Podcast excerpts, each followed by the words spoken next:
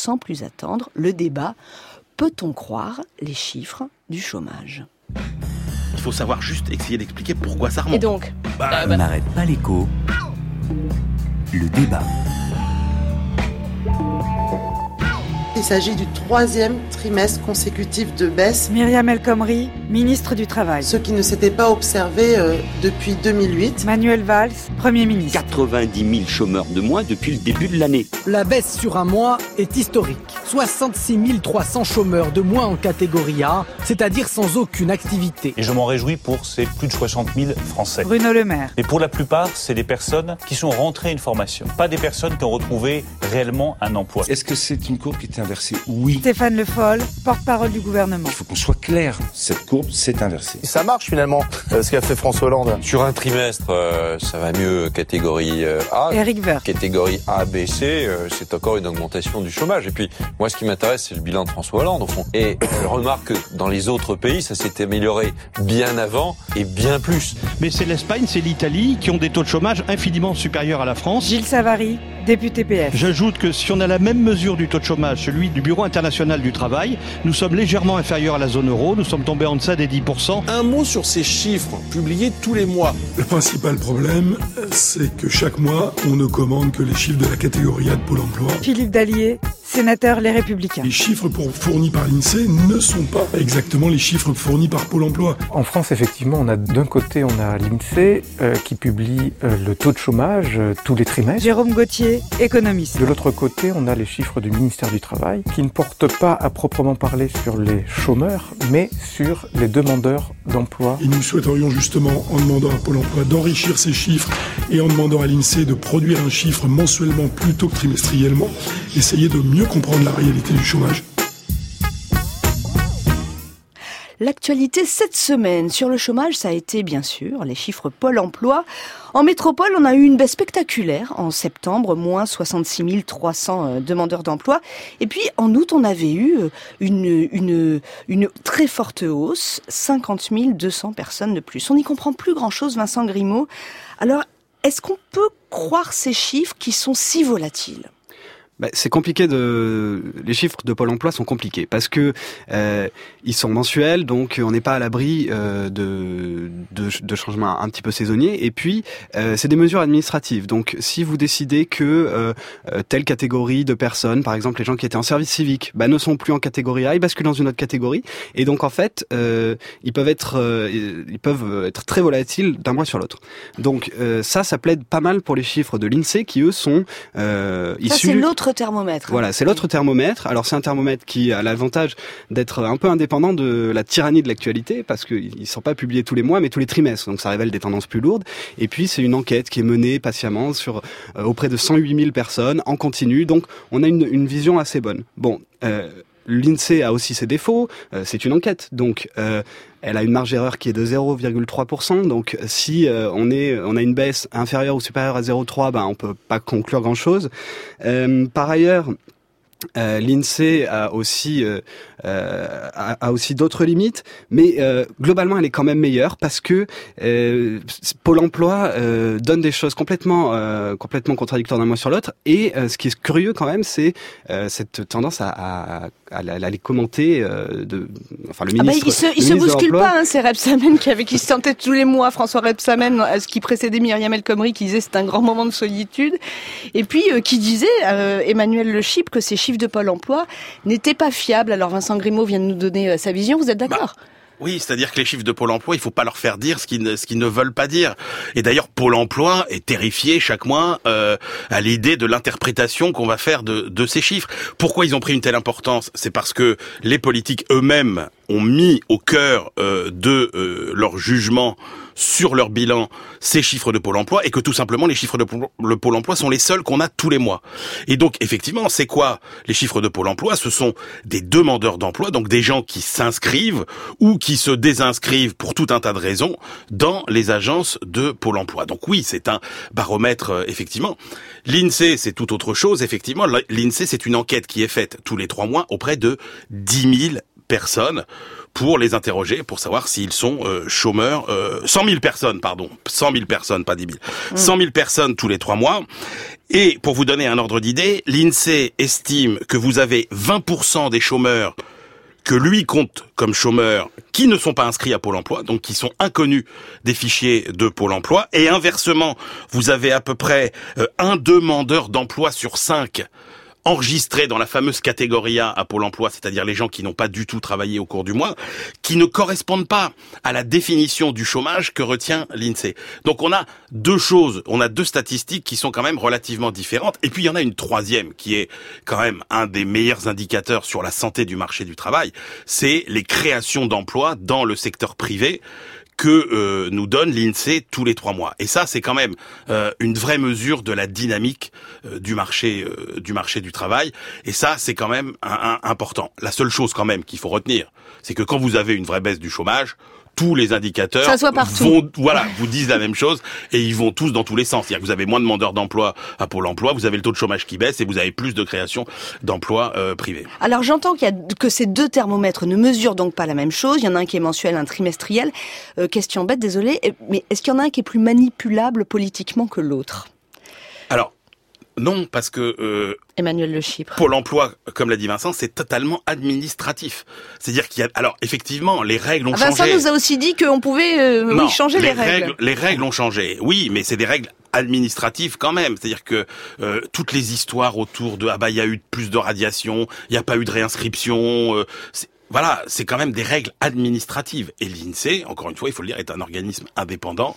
L'INSEE ne manipule pas les statistiques. Il faut arrêter de croire que l'INSEE manipule les statistiques. Vincent Grimaud. Euh, effectivement, je suis d'accord, il n'y a pas de manipulation. En revanche, c'est vrai que c'est plus, euh, enfin, on peut plus facilement suspecter euh, des manipulations dans la mesure où on a des choses plus précises avec Pôle Emploi. Et c'est un des avantages des chiffres de Pôle Emploi, c'est que on peut rentrer dans le détail de combien d'heures les gens ont travaillé, est-ce qu'ils sont passés en formation, est-ce qu'ils ont été dispensés de recherche d'emploi euh, pour telle ou telle raison, euh, alors que l'INSEE a une définition euh, qui suit la définition du Bureau international du travail et c'est très simple, c'est vous êtes vous avez un emploi ou vous êtes au chômage ou vous êtes inactif.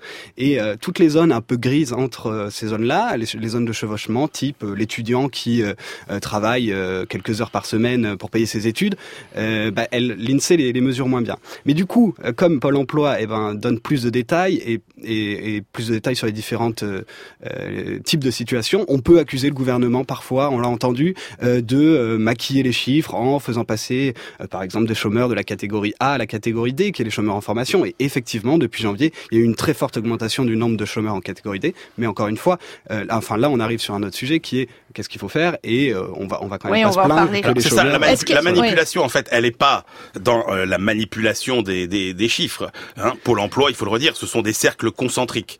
Hein. Donc vous avez d'abord la catégorie A qui est le noyau dur, c'est-à-dire des gens qui n'ont absolument pas travaillé. Puis vous avez deux catégories B et C qui sont des gens qui ont travaillé quelques heures, voire quelques dizaines d'heures dans le mois, etc. Mais ça, ce sont des règles intangibles. Là où il peut y avoir manipulation, c'est qu'effectivement, euh, le gouvernement peut être tenté, compte tenu des règles du jeu définies par Pôle emploi, de faire sortir des gens qui sont dans la catégorie A, qui est toujours celle qui est le plus commenté par les médias. Oui. Et, effectivement, Vincent a raison. Quand vous euh, envoyez des chômeurs en formation, des jeunes en formation, comme ça a été le cas, il y en a quand même eu 75 000 de plus euh, depuis deux mois. Et eh ben, vous les sortez de fait de la catégorie A, qui est la plus scrutée, pour les mettre dans une autre catégorie, donc ils ne disparaissent pas. Mais effectivement, c'est dans ce sens qu'on peut parler de manipulation. Est-ce qu'en ce moment, il y a euh, un de ces deux indicateurs, un de ces deux thermomètres qui donne une image plus positive euh, de l'évolution du chômage en France euh, les deux donnent une image plus positive de l'évolution euh, du chômage en France. La réalité, quand on parle de l'inversion de la courbe du chômage, c'est que la courbe du chômage, elle s'est déjà inversée. Mais le problème, c'est que c'est presque fini, j'ai envie de dire. C'est-à-dire que le chômage, ça a eu baissé, mais ça baisse plus. C'est ça qui, est assez fascinant. C'est-à-dire que quand vous regardez les chiffres de, de, de Pôle Emploi, vous voyez quoi? Vous voyez que ça baisse sur un an pour le noyau dur qui est la catégorie A. Vous voyez que le taux de chômage donné par l'INSEE baisse entre la, le printemps 2015 et le printemps 2016. Au printemps 2015, on a un taux de chômage de 10,2%. Et là, on est, On a 9,6% en métropole euh, à la fin du deuxième trimestre 2016. Donc, Et on a des créations d'emplois, pas beaucoup, on en a à peu près 30 000 par trimestre. Mais vous voyez que les trois indicateurs montrent qu'il y a bien une amélioration sur le marché de l'emploi. 30 000 par trimestre, c'est le secteur marchand? C'est le secteur marchand, voilà, dans, le, dans, les entreprises privées, en gros. Le problème, c'est que ce qu'on voit, c'est que les indicateurs des derniers mois nous montrent que cette tendance à l'amélioration du chômage, elle s'essouffle. Il y a moins de création d'emplois privés. Et vous avez Eurostat, par exemple, qui, euh, selon les mêmes méthodes que l'INSEE, calcule un taux de chômage, mais avec un trimestre d'avance, vous montre qu'au troisième trimestre, le chômage aurait remonté en France. Donc, alors qu'on s'interroge pour savoir est-ce que la baisse du chômage va enfin arriver, bah, j'ai envie de vous dire, moi, elle est déjà derrière nous, la baisse du chômage. Vincent Grimaud, là, on en est au bilan de François Hollande, la baisse du chômage, euh, déjà derrière nous. Je je suis pas sûr, je j'ai pas la même analyse. Euh, je me méfie des chiffres Eurostat euh, calculés à partir des projections, etc. Parce que souvent, en fait, ils sont ils sont beaucoup révisés. Ils sont beaucoup révisés. par ailleurs, il y a des signaux quand on quand on fouille un peu dans les chiffres. Il y a des signaux plutôt positifs. Euh, par exemple, le fait que ça s'améliore pour toutes les classes d'âge, euh, ça s'améliore pour les jeunes et pour les seniors, qui était quand même le gros problème. Hein. Il y avait une vraie hémorragie. Euh, le chômage de longue durée se stabilise. Ça, c'est aussi l'excellente nouvelle. et même la, moyenne, la durée du chômage moyenne baisse. Donc, ça fait quand même beaucoup de beaucoup de bonnes nouvelles. Et même sur l'activité réduite, on a dit oui, les gens qui ne travaillent pas du tout, il y en a moins, mais les gens qui travaillent un petit peu, donc là, il y en a plus. Donc, on dit on est en train de transformer des chômeurs en travailleurs euh, précaires. Oui, mais euh, la, parmi ces, ces, ces, ces gens-là, euh, c'est surtout des contrats longs, enfin des, un volume d'heures assez, assez intéressant, c'est-à-dire plus de 78. Donc c'est la catégorie C qui augmente le plus. Donc c'est quand même tout un tas de signaux secondaires, on va dire, qui, qui sont plutôt, plutôt positifs. Après, c'est possible que le plus gros de la baisse soit un peu derrière nous et qu'on qu'on aille vers une, vers une baisse plus lente mais je crois qu'il y aura encore baisse, notamment pour pour des questions démographiques euh, qu'on évoque trop rarement et que j'espère on aura l'occasion d'évoquer. Ah bah, évoquez-les, évoquez-les, Vincent Grimaud. Eh ben alors euh, simplement euh, la grosse nouveauté, c'est que depuis début 2014, on a une population active qui stagne et c'est assez amusant. Alors qu'auparavant, elle ne faisait qu'augmenter. Elle, ne faisait qu'augmenter et c'est assez amusant de comparer avec le fait que globalement le taux de chômage s'est stabilisé un peu au-dessus de 10% début 2014 et depuis, eh ben la situation soit stagne, soit s'améliore. Et en fait, euh, c'est quelque chose qu'on avait beaucoup sous qu'on a beaucoup sous-estimé, notamment quand on se compare à nos voisins. On, dit oh là là, regardez l'Allemagne, etc. mais la démographie allemande, on est d'accord là-dessus, Emmanuel Le Chypre. La démographie allemande, c'est aussi une énorme raison de leur faible taux de chômage. Oui, parce que effectivement, quand vous avez euh, les demandeurs d'emploi euh, chaque mois à, à Pôle Emploi qui augmentent, bah là vous avez, vous prenez la démographie de plein fouet.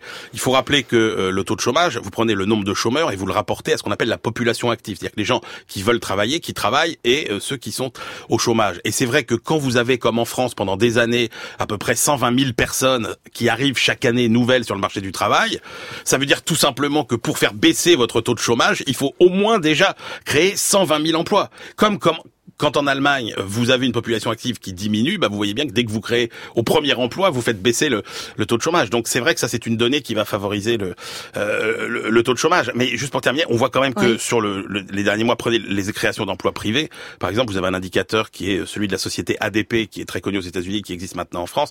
Vous voyez bien qu'aujourd'hui, on, on, tourne autour de 5000 créations d'emplois par mois dans le secteur privé. On était à 10 000 en début d'année, on était à 15 000 il y a un an. Euh, quand vous voyez les catégories ABC, alors Vincent trouve ça très bien que l'ensemble des gens qui travaillent un petit peu, euh, effectivement, passent, travaillent un peu plus d'heures. Ça n'empêche que sur les trois derniers mois, vous avez une augmentation du nombre de ces de ces chômeurs et que globalement, quand vous regardez les indicateurs de conjoncture, on voit bien qu'il y a un essoufflement de la reprise qui laisse penser que euh, bah, le gros de la petite baisse du chômage est sans doute déjà derrière nous. Est-ce que cette petite baisse du chômage, quelle quelle part peut-on attribuer aux emplois aidés, Vincent Grimaud? Puisque Emmanuel nous dit, oui, il y a eu des créations d'emplois, c'était bien dans le secteur privé, mais là, bon, et les, contrats aidés, les emplois dans le public, c'est quand même une grosse part de cette petite baisse du chômage. Euh, il y a eu une forte augmentation, mais après 2012, euh, des emplois aidés, quand François Hollande est arrivé, euh, on a euh, grosso modo 200-250 000 emplois aidés de plus qu'en 2012. Donc oui, ça a joué. Et on en avait déjà beaucoup. Il hein. faut pas oublier que on n'est pas parti de rien. Non, mais on est parti de niveau bien plus bas que ce qu'on a eu par le passé. Donc il n'y a pas de, il y a pas eu d'envolée non plus. de même, là il y a une grosse, enfin il y a le plan 500 000 formations Oui, ça c'est quand même un, ça, ça permet de faire sortir pas mal de monde. Ah bah, ça les met dans, hein. dans les dans la mm. catégorie des gens en formation. Voilà, donc effectivement tout ça joue, mais euh, j'ai envie de dire euh, tant mieux, parce que euh, qu'est-ce qu'on fait sinon Est-ce qu'on laisse ces gens, les gens au chômage On a 1,8 million de jeunes de 15 à 30 ans qui sont sans emploi ou sans formation. Alors qu'est-ce qu'on fait Est-ce qu'on attend que les, les, effets de la politique de l'offre du gouvernement et le CICE apportent leurs leurs fruits On espère tous qu'il y aura des fruits, mais s'ils sont dans 5 ans, les jeunes qui sont au chômage depuis tout ce temps-là, qui vont arriver devant un employeur et qui sont au chômage depuis 7 ans, euh, on comprend l'employeur qui va se, se dire est-ce que cette personne-là, je peux l'embaucher? Donc il y a euh, préparer le long terme, c'est bien. Mais euh, préparer le long terme, c'est aussi euh, répondre à l'urgence à court terme. La réalité, c'est que jusqu'à maintenant, la politique économique de François Hollande n'aura eu aucun impact finalement sur le chômage. On voit bien que la petite amélioration qui s'est produite entre la mi-2015 et la mi-2016, c'est lié à l'amélioration de la conjoncture provoquée par euh, ce coup de booster qui a été la baisse du pétrole, la baisse des taux d'intérêt, la baisse de l'euro, mais qui n'a eu aucun impact. Il faut rappeler que la dernière vraie baisse du chômage en France, c'est la période 2006-2007 avec euh, le tandem euh, Borloo-Breton euh, qui essaie de mettre en place les emplois à domicile, etc. Et là, on a deux points sur la période de baisse du chômage. Après, il y a une toute petite baisse en 2010-2011, mais minuscule. Donc concrètement, la France connaît sa plus longue période de chômage de masse, hein, puisque c'est depuis 2007 qu'on a quand même un chômage qui n'a 2007 la crise, oui, qui n'a cessé de monter avec ce sujet majeur parce qu'il n'y a pas de chômage de masse en France. Il faut le redire, ça n'existe pas. Il y a un chômage des non qualifiés. Je vous rappelle que le taux de chômage quand vous avez bac plus 3 ou bac plus 4, c'est 5%. Hmm. C'est 20% quand vous n'avez pas de diplôme. Donc c'est ce sujet qu'il faut traiter et qu'on n'a pas su correctement traiter. Et Vincent Grimaud, je le sens, a, a espoir que ça s'améliore, que ce soit une politique de François Hollande qui donne des fruits dans le plus long terme. Allez, on va continuer à parler de chômage et d'emploi, mais je vous emmène de l'autre côté de l'Atlantique. Samedi 29 octobre, les Américains vont choisir un nouveau président ou une nouvelle présidente. J-10 avant le scrutin. Nous rejoignons le correspondant de France Inter à Washington. The candidates, the economy, and the future for American prosperity. Donald just criticized me for preparing for this debate. And you know what else I prepared for? I prepared to be president. I'm going to be able to do it. I don't believe Hillary will. Donald Trump and Hillary Clinton trading fire today, both on economic policy and ethics. Let's bring in our panel. Bonjour Frédéric Carbone. Bonjour Alexandra. Frédéric, chez vous aux États-Unis, le taux officiel de chômage, c'est 5% et on se dit que décidément l'Amérique a su rebondir plus brillamment que l'Europe après la crise. Mais en fait, la réalité, c'est que ce chiffre du chômage américain, il est faux. C'est un, un trompe-l'œil, Frédéric, une sous-estimation. En tout cas, s'il y a bien un pays où le taux de chômage officiel ne reflète euh, effectivement pas la réalité de la situation de l'emploi, c'est bien les États-Unis. Sur le plan statistique, cela n'a en effet jamais été aussi bien ou presque moins de 5% même. Hein. Alexandre, on est passé juste en dessous de cette barre. Autrement dit, théoriquement, l'état de plein emploi, le seuil incompressible, apparemment, les effets de la crise de 2008 sont effacés. À l'époque, c'était à peu près 10%. Sauf qu'on est loin d'un marché du travail américain idyllique où grâce à la flexibilité et à la mobilité des salariés, les gens iraient vers les secteurs où se trouvent les emplois et l'adaptation à la situation économique s'effectuerait naturellement. D'abord parce que le chômage de longue durée, plus de six mois ici, est une réalité désormais durable, un quart environ des chômeurs aux États-Unis. Et surtout parce qu'il y a un phénomène massif de découragement de personnes qui renoncent à chercher un emploi et qui ne sont donc pas enregistrées en tant que chômeurs. Le taux d'inactivité des hommes de 25 à 54 ans est ainsi supérieur à 10%. Ces laissés pour compte de l'économie sont même plus nombreux qu'au pire moment de la récession de 2008. Sans doute s'agit-il là des vrais chiffres du chômage, et vous ne serez pas étonné de trouver dans cette réalité une des explications les plus évidentes du vote en faveur de Donald Trump. Et Frédéric, au-delà des chiffres, au-delà de, de la quantité, que peut-on dire de la qualité des emplois que crée aujourd'hui l'économie américaine? C'est notre problème, la qualité et les revenus du travail qui n'augmentent pas vraiment aux États-Unis. C'est pour ça que la consommation reste à un niveau insuffisant et qu'en dépit d'un tableau économique général qui paraît largement positif, eh bien la Banque centrale, la Fed, est toujours très prudente avec les taux d'intérêt. Il n'est donc pas rare de trouver des personnes qui doivent avoir deux ou trois emplois pour boucler leur fin de mois. Le cumul d'un emploi de service et d'un autre dans la restauration rapide est en fait banal. D'où le débat sur le salaire minimum que Barack Obama a lui-même mis sur le tapis en passant celui des employés fédéraux de 8 à 10 dollars de l'heure. Que des villes comme Seattle ou Los Angeles ont relancé en passant à 15 dollars de l'heure et que des très gros employeurs américains n'ignorent plus, puisque Walmart, par exemple, dont certains magasins étaient à moins de 6 dollars de l'heure, adoptait là aussi la barre symbolique des 10 dollars. Cette problématique du salaire minimum a été centrale dans la campagne démocrate. Bernie Sanders a obligé Hillary Clinton à bouger et Donald Trump lui-même a changé de position. Il ne dit plus, comme en début de campagne, que la question ne se pose pas. Il y a là un vrai enjeu en termes de réduction des inégalités, mais cela ne va pas régler le problème des millions d'Américains qui considèrent qu'ils n'ont plus leur place sur le marché du travail. Frédéric Carbone, Mister USA pour France Inter. À venir dans la prochaine demi-heure, évidemment, euh, euh, Mr. Gates, Bill Gates, notre invité exceptionnel. Merci aux débatteurs, Vincent Grimaud d'Alternatives économiques, Emmanuel Le Chypre, BFM Business.